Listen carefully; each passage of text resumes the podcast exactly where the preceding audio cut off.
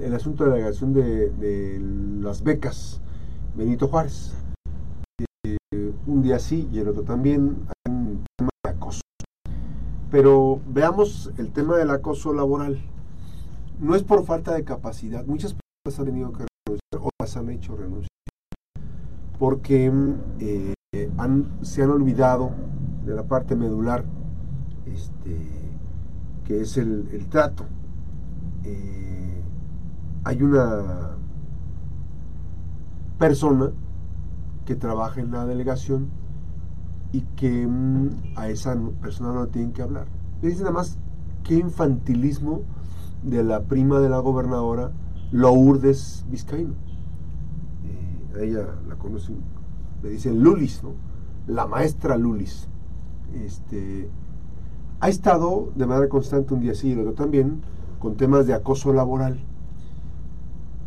eh, limitando en muchos de los aspectos, se sabe a veces en las oficinas que no tienen que desayunar a ciertas horas, etcétera, pero tiene un séquito de eh, personas que están, este, pues ahí las, son, son privilegiados. Los que son de su círculo, que respetan lo que ella dice, pues eh, este, se da el tema ahí, ¿no? Y obviamente que también hay una persona a la que no le tienen que hablar. Eh, hay indicaciones muy específicas que si le hablan, pues entonces ahí les cayó, les cayó este, la maldición. Y ha ocurrido así recientemente, eh, una persona tuvo que renunciar tras el acoso que se de manera insistente se da un día sí y el otro también. evidentemente quieren cerrar el ciclo yo no sé cómo es posible que pongan a personas en responsabilidades federales eh, y que anden con ese tipo de, situaciones. No sabemos a qué se debe, eh, cuál es el tipo de, origen de que no tenga que hablarle a cierta persona. Este, y están eh, haciendo una, un acoso a aquellas personas que hablan o que tienen una interacción con la persona por educación. Eh, me parece que no es lo correcto. A la señora Lourdes, la maestra Lourdes, nadie le puede llamar la atención. De hecho, ya había tenido eh, muchos señalamientos por el comportamiento que hay. Este, y eh, evidentemente no, se, no han trascendido el, este, el tema aquí. Hay una persona que es si fuera su asistente, que es una persona que también Ariana, que está eh, ejerciendo una participación muy activa de esto. No es la primera vez eh, que se plantea en redes sociales o que se denuncia. Ya viene trabajando desde hace mucho tiempo. Es más, pareciera que esta es una delegación independiente a la delegación de los programas federales, porque ni siquiera la propia Viridiana Valencia puede tener interferencia o intervención para resolver los temas aquí pese a que eh, han tenido quejas, que tras quejas, y están, es un grupo de personas a los que benefician, gente, que está vinculada a ella que eh, ha tenido el acceso. Este, hay personas, por ejemplo, que en los programas pues, no pueden, no tienen servicios médicos, no tienen este, vacaciones, etcétera, etcétera. Y en este caso específico hay personas a las que sí tienen beneficio, pero son en el ciclo cercano a la propia Lourdes Vizcaíno, la maestra Lulis Vizcaíno. Entonces, pues eh, pese a que se ha hecho público, ni siquiera la gobernadora ha hecho nada al respecto. Pues muchos pensarán, ¿por qué tendría que intervenir la gobernadora? Bueno, porque son funcionarias y funcionarios que vienen de la cuarta transformación y evidentemente si no están dando un buen resultado pues tendrían que ponerlas en otra parte.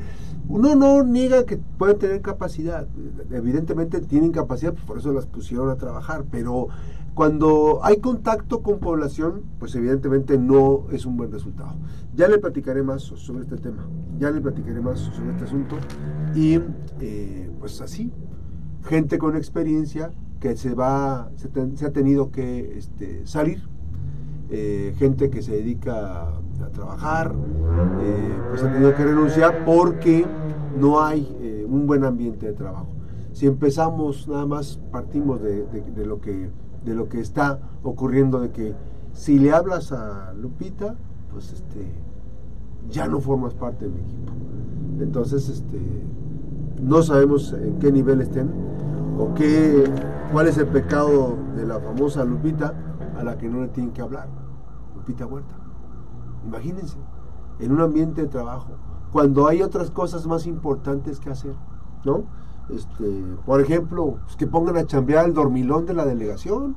Hay muchachos que nomás se va a dormir ahí, en la delegación de, de los este, becas Benito Juárez. Hay muchas cosas que se tienen que corregir.